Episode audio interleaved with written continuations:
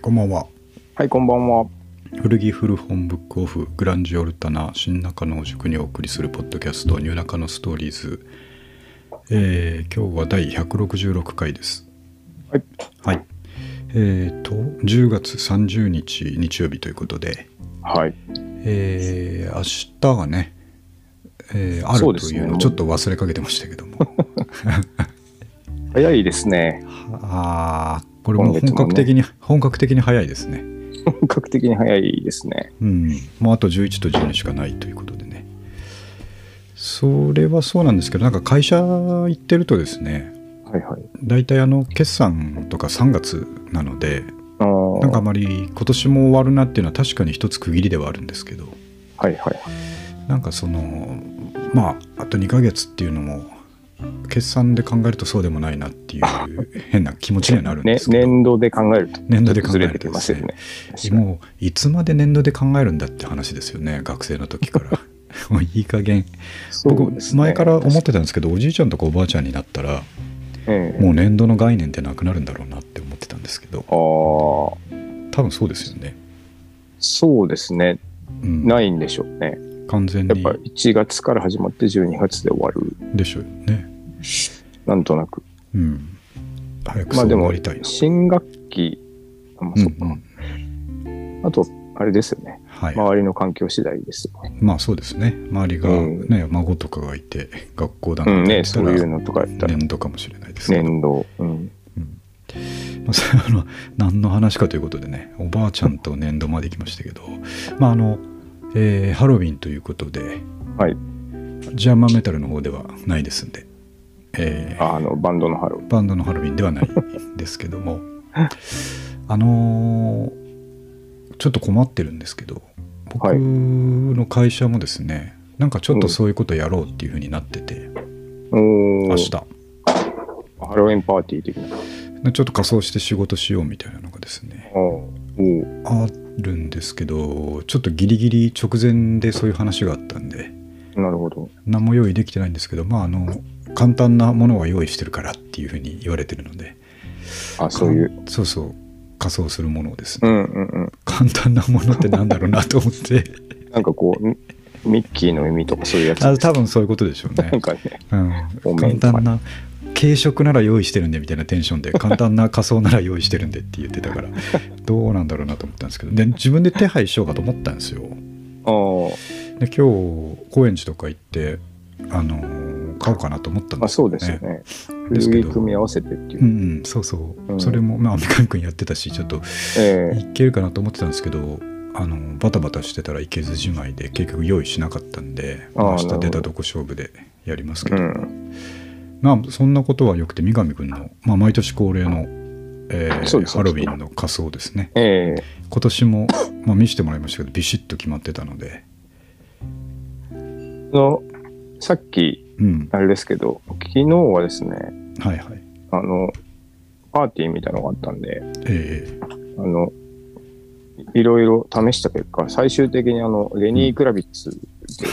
出出動し まして、ああれって試してたんですかあれそうですそうです家の前で試してたんあ、ですそうそうそう。あみたいなあ出たこのインスタのやつですねそうです、そうです。ああすごいなそう分かってもやらえなかったですね。っぱり ニクラは分からないですねあのー出かける前にカツラをつけてたら、あはいシャリさんがですね、えええあのまあ、ボブ周りいいかねって言うから、えあああ、いや、レニクラなんだよって言ったら、うんあ、じゃあサングラスいるねって言って、速やかにサングラスを持ってきて くれましそれはやっぱできた奥さんですねた。そうですね、あの、うん 感動しました、僕は。いやレニクラなのにサングラスなしで行こうとしてたところはちょっと危ないところでしたねそれねそう、そのサングラスを 最後にかけようと思ってたんですけうんうんうんど、あの、サングラスのは入ってる箱を持ってきてくれ て、近いんじゃないかと。うんなんかいやゆかり君この写真インスタの写真来日したみたいな感じになってますねなんかなんかあの、毎回そうなんですけど、ちょっと透明の方がに似て見えるって いう。近いと全然やっぱ似てないんですよ。まあまたあ れあれですね確かにホームレスですねこれはねそうなんですよ。すごい、すごいなんか。で、あとなんか後半、あの、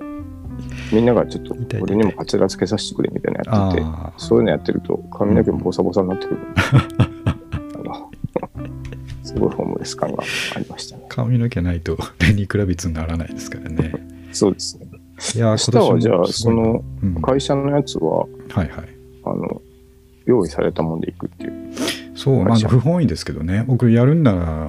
まあそうですよあね。のフルパワーでやんなきゃいけないと思ったんですけど、で今日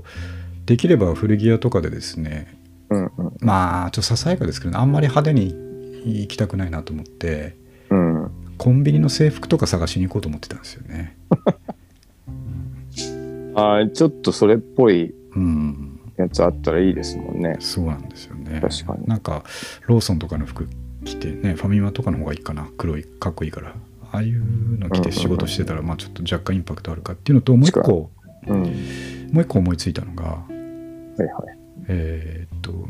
ドメタルのデスメタルの T シャツとか着ていこうかなと思ったんですよああ、それめっちゃいいじゃないですか。いいですよねハロウィンっぽくて、ハロウィンっぽくて。うんだからちうょっとそんなこと考えてたくせにちょっと実行できなかったんであのちょっと残念ですけど何らかの爪痕は残そうかと思ってますん で、はい、なるほど。明日ちょっと期待しておいてくださいでえっといろいろ話そうと思ってたんですけどちょっと直前でですねあこんなのあるんだと思ってあるんだというか確かにと思ったトピックですねうん。えー、とこれ共感してくれる人がいるかいないかなんですが、うんえープールの後に切なくなる現象っていう話がありましてうん。これちょっとあのツイッターでフォローしてる人から回ってきたんですけれどもはいはい。結構ちょっとあのえーいいねとかもたくさんついてるやつですがうん。はいとあるアカウントの方がですねはい。理解できる方は少数だと思いますがうん。えー奥さんの話妻の話で彼女うはん水泳後や朝のふとした瞬間などに寂しいような何とも言葉に表せない感情になる時があると言いますとうんうんうん。でしばらくしたら落ち着くんだけどもネットで調べたら同じような感情に陥る人がいるらしいんですがあの感情って何だろうというツイートがありましてなるほど。で確かにですね僕もなんとなくわかるんですけどうんうん。でプールのあと寂しいとか切ないとかで検索すると確かに事例がいっぱい出てくるということでねはいはいはいはい。これ僕最近あのー毎週末プール行ってるって話をしたと思うんですが、わかるんですよねなんか、はいはいはい。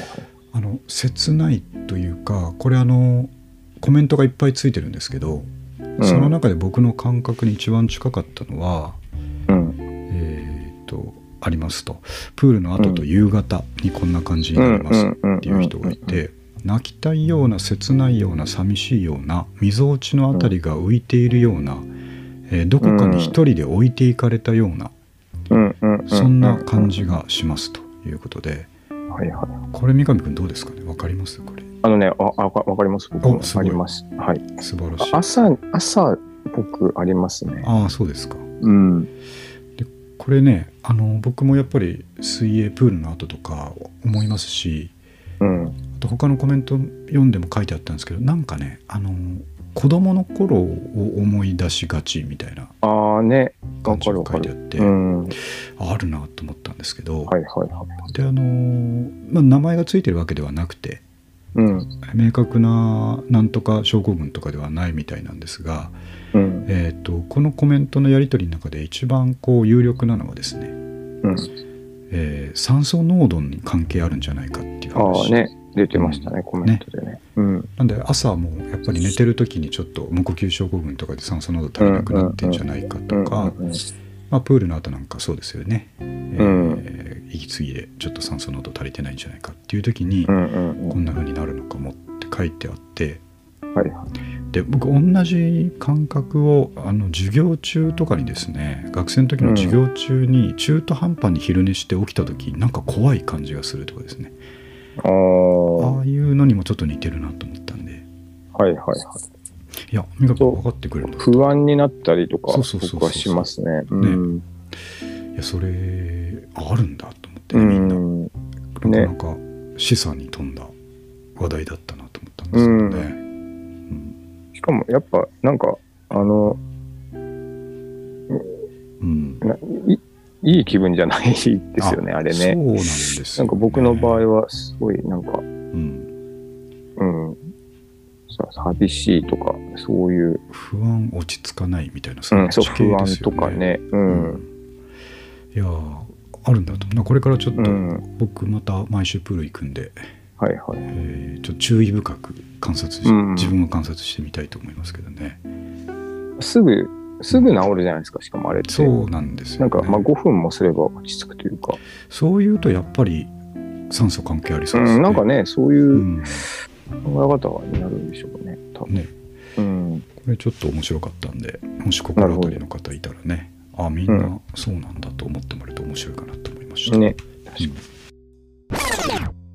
であとですね、えっとこれは次のトピックは昨日一昨日ですね僕が金曜日有給で休んでた時にはい。朝ふっと思いついてですねうん、っていうのもちょっとあの配信の間が空いちゃったんでなんはいかはやろうかなと思ってたんですけど、はいはい。で考えた結果あこれでやってみようと思って僕が毎月、えー給料日の後にやる家計簿付けをですね、はいはい。えー中継するというポッドキャストをうん、はい28日金曜日に上げましたけど、はい。まあ、短くなるかなと思ったら結局20 25分ぐらい撮ってたん ですけど全部聞いてないですけど、あの、うんざっと、ざっと流し聞きしました。 あの、新しい試みだな。そうですね。家計簿 まあでも、なんかね、あの、体型立ていやそうなんですよて、ね、ね。うん。うん、あの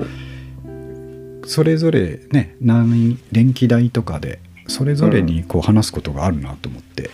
はいはいはい。俺としては調子よく喋った感じだったんですけども、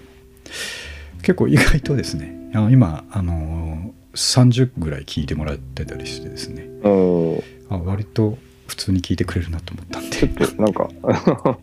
いいいいですよね。あのそれこそ はいなんかララジオ代わりに聞けるというか、あそうですね、うんそんなにあの重大な話ではないんでね、 なんかね、いやーでもつけてて思いましたけどねやっぱり、うんその電気代とガス代の幅ですねピークとアンピークの幅なるほちょっとびっくりするぐらいありますね、うんあれは。ど。うん、ね、でも、まあ、家族の数とかにもねよるからあれなんでしょうけど、ううん、ん、これ気をつけとかないと本当に家計がショートする月あるんじゃないかなっていう、確かにちょっと、そうす脅かすぐらいの感じですよね。ねねまあそんな感じでやってみたんであとねあのちょっとポッドキャストの中でも言ったんですけどその他にあるとしたら、うん、はいはい。えーこのポッドキャストを編集してる実況うん、あとエンディングノートまだ終わりきってないんでああなるほど。エンディングノートを作ってる 実況エンディングノートで実況っていうのはちょっとすあれですね、すごいですね。あすごいですよねうん、うん、うん、まあその中でやっぱりね保険がどうだとか、うんそういうファイナンシャルな話になってくるんで大体はいはい。そういうあのアウトプットとしては面白いかなと思いましうた、ん、うんということでねこれもちょっと、えーやっぱねあの2週間に1回というペースは全然良いんですけどうん、やっぱりこうあーあの毎週なんか上がってる感っていうのはいるなと思ってポッドキャストじゃなくてもいいんですけどなるほどブログなりなんなり始めてすぐあの、うん続けなくなっちゃうんではいはい。なんかその隙間に2週間の隙間には何か入れとかなきゃなっていう気は前からしてたので、どうなのちょっとね考えてみたいと思いますめちゃくちゃ関係ないですけど、あのどうぞどうぞ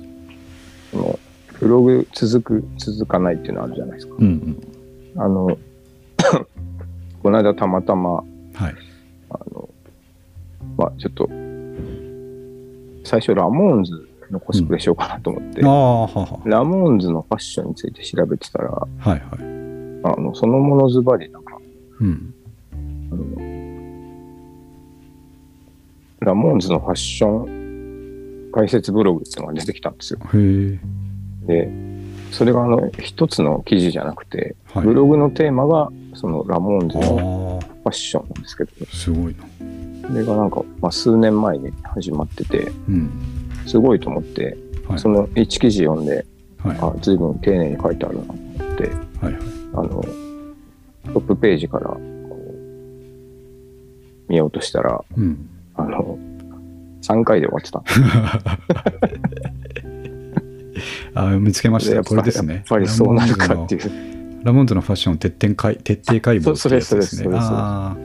シーサーブログ。うん、なるほど。 すぐ終わって、3回で終わってたんで、やっぱネタないんだなっていう感じでした ね。そうなっちゃうんですよね。そうなっちゃうやぱりんねだなっていうう。ん。あ、本当だ。ラモーンズ3って終わってるな。あそうそうそううんこういうのだってやっぱ何か思ってたんですよね。これで広告でなんとかなるんじゃないかってきっとと思かったんでねすよね。あったんでしょうけどね。うんうんうんまあ、こういう試行錯誤は大事ですよね。ね、なんかでも、ちょっといいもの見た気持ちと確かに確かに、えーカモフラージュ成功事例っていう話なんですけど、これ本当に大したことない話なんですけど僕自身はむちゃむちゃ面白かったんですけどえーっと金曜日に、まあ、休みだ、はいはい休みにしてたんであの、うん奥さんと、えー奥さんが豊洲のララスポートに行きたいって言うからうん。また行ってたんですけど、うんうんあれって道なり的に途中で皇居の前通るんですけどあなるほのど半蔵門ですね、はいはい。であの辺ってこう植え込みで木がいっぱいですねうん。えーっと側道に植えられていてですねはいはい。若干こう林っぽくなってるエリアとかあるんですけどうん。あのー上半身のジャケットジャンパーがカモフラ柄の若者が歩いててですねはいはい。それがそのちょうど植え込みのところに入った時にうん。顔だけになったんですよその人が本当にまあ、なんか、あるんでしょうね。 それしっかり本当隠にれてしまったっていう。本当に顔だけになったんです僕信号待ちしててあなんかあのジャケットかっこいいなってぼんやり見てたらその林んバックグラウンドが林になったところでいきなり顔だけになったからああこれこれがカモフラかと思ってうん。成功事例だなと思ってねその人全く実際やっぱうん、見えなくなっちゃうもんなんですもうね。なりますね、うんあのーテレビとかでブルーバックグリーンバックとかでやるじゃないですかあの合成をはいはいはい。あれみたいになってて すごいなと思ったっていう成功事例なんでなすけるど、ね、ほど。うん、まさかでも、あのねどうぞどうぞ都会でそういうことあるとは思わないから。思わないからねびびっくりしますっくりしましたし多分本人も全く意識してなかったと思うんですけどねあと遠くから見ないとそうなんなかったと思うので本人は全く気づかないまま歩いてたと思いますけど、あーええすごいなと思いました ねそれだけの話なんですけど、実際でも、あの、うん、あれですよね。最新の、なんか、軍のやつって、本当、はいカモフラのうんうんあれ上がってますよね。いやだから進化すりますよねきっとああいうのはねええ研うん究がうん。されて、ね。あとなんか、今、こう工学迷彩っていうか、ああやってるらしい実です際ねああいうの、なんかどどこまで本当なのかわかんないんですけど、そうそうそうネット見る限り、すごい出てきますよね、ああいうなのんねか実物の実験が出てましたよね確うかん光学迷彩のやつ光学迷彩といえばあれでしょううん光学機動隊ですね、まあね、そういうことです。ねあれでも、なんか、昔出回ったやつはフェイクだって聞いたことがあああそうなんですね、うツイッターとかで今も自体です、うんる。どこまで本当なのかちょっとわかんないですけど、えーまあでもすごいですね。まあああいうの実現したらね、うまあん。街中で要は透明人間として、えーそうですね歩けるっていうことになりますからね面白いいやです。ということで、まあ、あの意外なとこでカモフラの成功事例を見たっていうね、えーそんなお話でした。はい。はい、であとですね次に書いたのが「あー千本色古着活動休止から数週間、うんえー俺はつまらない男になったのか」というタイトルにしたんですけどもはいはい。本当にね、あのー数週間うん。うん古着屋に行ってないし買ってないしということでうんうん。でそれ自体はあの自分の言ってた通りなんで非常にいいと思うんですけどはいはいはい。であとあのシンプルに俺は生きていくんだっていうことでうん。うんあの本当に会社もほぼ同じ格好をしていってるし、うんえうん。ー休みの日に出かける時もそんなにこう悩まずにですねっていうのは風が少ないからこれ着るしかねえなっていう感じでああ、割と固定的な格好でなる行ほどはいはいはいってて悩まず時間もかからず、うん。えーその分の時間をあれですね勉強とかに当ててるような気もするんでなるほど。これこれ素晴らしいで良いと思うんですけど、果たして俺はこれはつまらない男になったのかっていうところはちょっと若干気になってるところではありますね。ああうん、いや、とそうですよ。ななんか、うん考えすぎじゃないですか。考えすぎてますかね。ううん、 ん。いつも通り楽しくそう過かごしてるように見えますけどね。そうそうですね、うんまあ、服を、まあ、余計な服を買わなくなったというだけではあるんですよね確かにねう、んうんうん。外見から見た時に、ね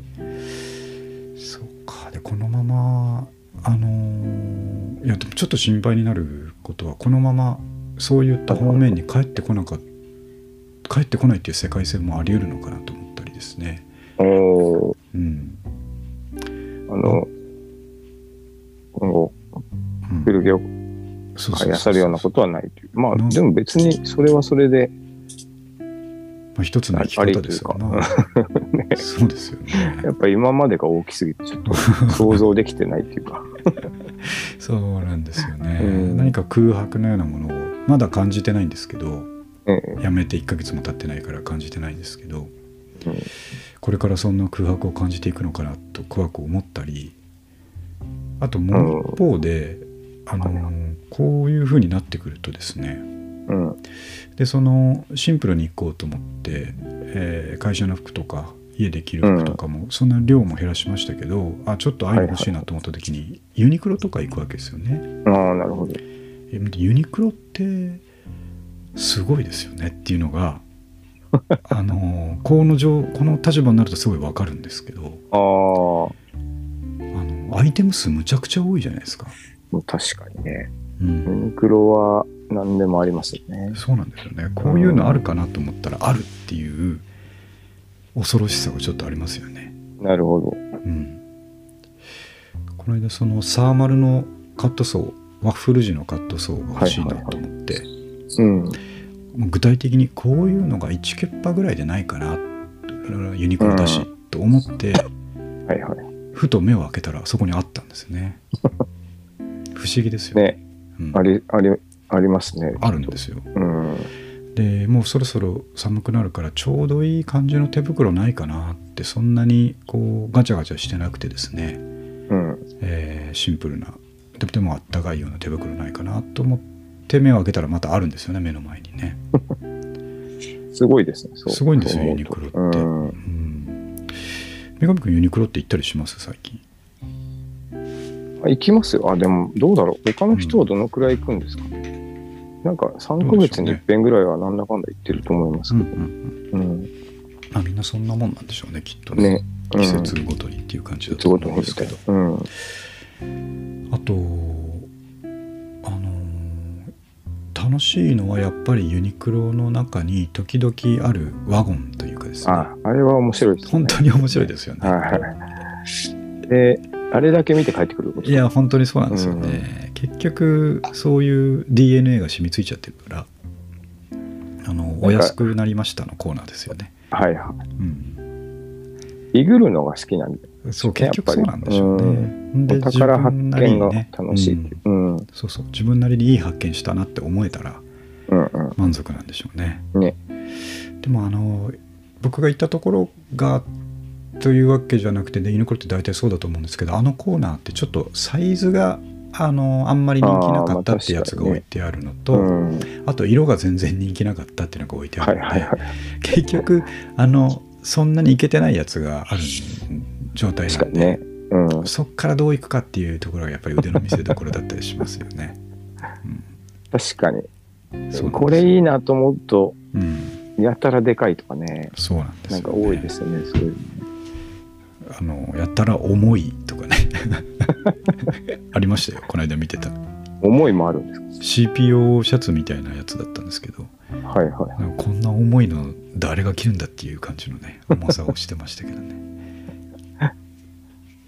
あとあれ、うん、店舗によって、はいあはい。の、違いませんな違うなんいでとすよこもないですかいやそうなんですよね。ね。あのちっちゃいとこにないならわかるんですけどうん。そのこの間行った豊洲のララポートのユニクロってでかかったんですけどはいはい。そこにはないけど、えー、と光が丘のユニクロにはあったものとかあってああ。両方でかいのにはいなはんだろうこの差はっていうふうに思いますよ ね。い。そうですね。うん、なんか、 あと、そもそもワゴンがないうんうん、とことかもないですああありますよね。うんうんどういう運用なのかなっていつも思ってる思んですいけどますよね結構うん自主性に任されてるのかどうかわかんないけど、で本当にアイテム多いしあのスタイリングのこう提案とかもねポップうんでちゃんとやってるから、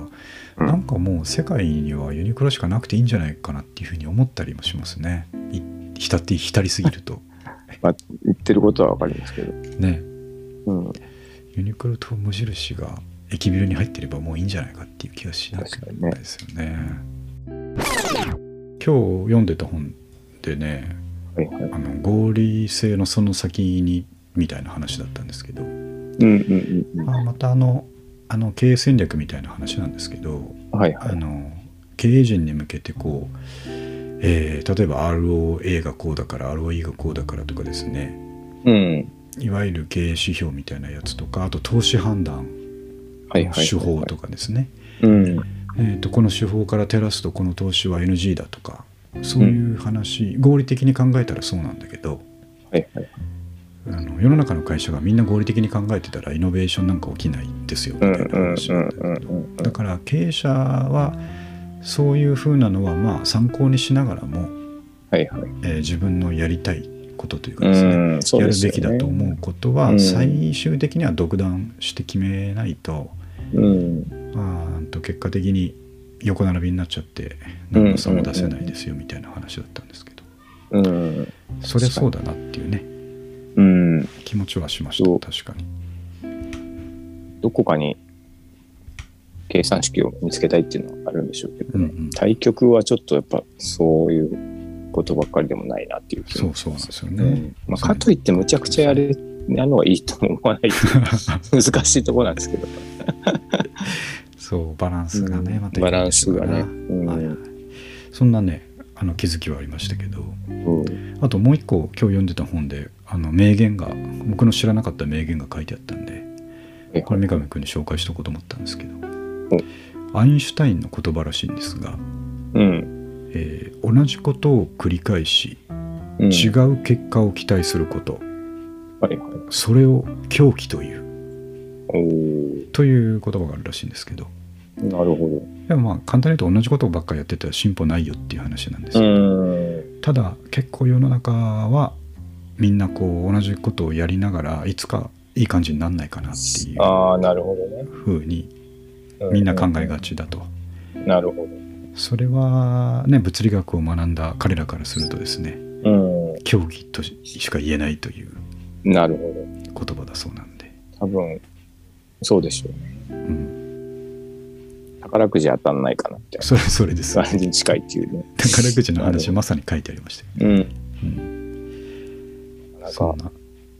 資産に富む話ででしょすうねそれはね、うん狂気というということで、ね、だから僕らもねやっぱなんかこうこれ読んでも思ったんですけどうんあのコツコツとライフログを重ねていくのがまず土台として非常にいいことなんですけどはいはいなんかそういう違うことをしないとですね、ああうん、狂気だって言われたから狂気だあそうそうでそれで何も別に望んでなければいいんですけどはいはい僕ちょっと望んでるのでなんか起きないかなってああ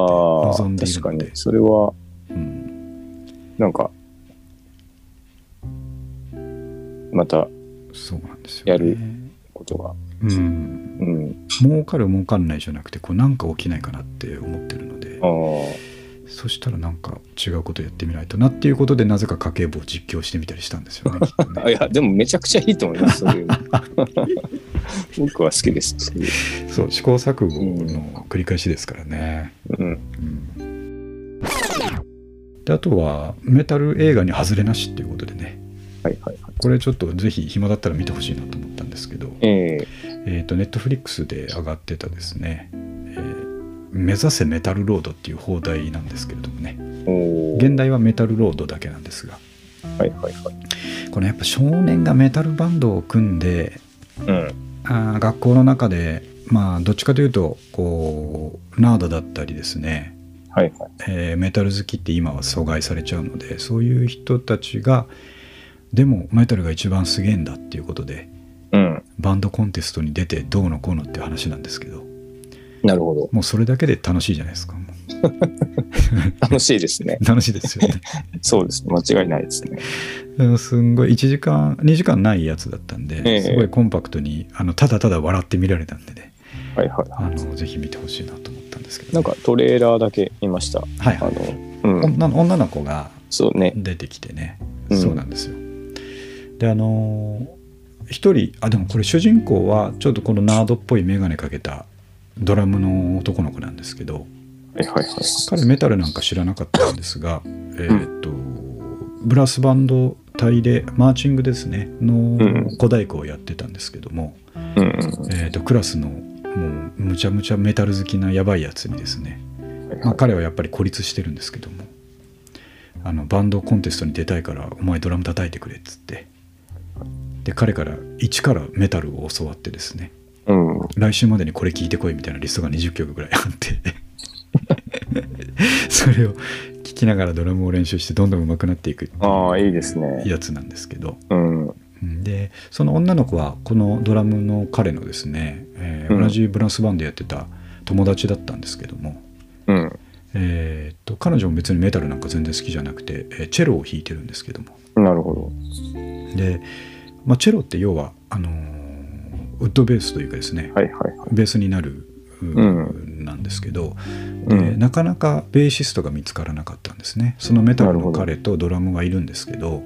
うん。ボーカルはそのメタルの彼が歌うんですがでもどうベースがなかなか見つかんねえなって言ってて、うでん。このドラムの彼はあの子が彼女がいいと思うっつってねうん。推薦するんですけどはいはい。あのメタルの彼がですね「いやお前何言ってんだ、メタルだぞ俺たちは」とうん。マッチョイズムの塊なんですね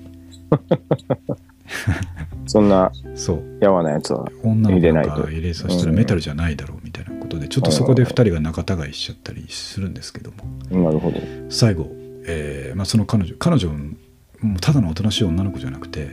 うん。ぶち切れたらむちゃむちゃパンクなんですよねそこがまた面白いんですけどうん。で結局ベースに持ち帰るわけじゃなくてチェロをそのまんまですねあのあ、そういうことですか。エレキのチェロがありますよねちょっとああ。あはの練習用とかに使うやつだと思うんでいすはいけど、はい。あれでバンドにジョインしてですね、ああ、熱い。えー結局最後のメダルのコンテストで戦うというですねなるほど。非常に面白い映画でしたのでいや本当にねメタルモチーフのコメディ映画って外れが全くないのでメタル映画に外れメなタルしなしということで ねぜひ見てほしいなと思いました、はい。えー寒くなりますけど頑張ってやっていこうということで、あのーはい無事奥さんからあのー、ノースフェイスのダウンも降りてきましたんであ、なるほど。もう冬はそれしか着なくていいああっったかくてしょうがないっていうことでね、ああいうの一枚あるとめちゃくちゃいいっすよね。やっ本当ぱ。にいいですね、ね、うんもうあれありゃいいやっていう感じに全部なっちゃうので、本当に。はい、そんな感じでまた、えーはい11月12月今年残り2ヶ月裏スパートかけていきたいと思いますんであとさっき言ったようにね、い、ろいろ、あのー実験的なことはうん。やりたいと思いますんであ、いいですね。その辺もちょっと期待してもらってはい。いきたいと思います。気づいたらまた早朝になんか録音してたりする可能性がありますのでね、 はいそうですね。ちょっといろいろやっていく。やってみましょう。はい。はい、そんな感じで今日はじゃあ終わります。はい。はい、ありがとうございました。ありがとうございました。はい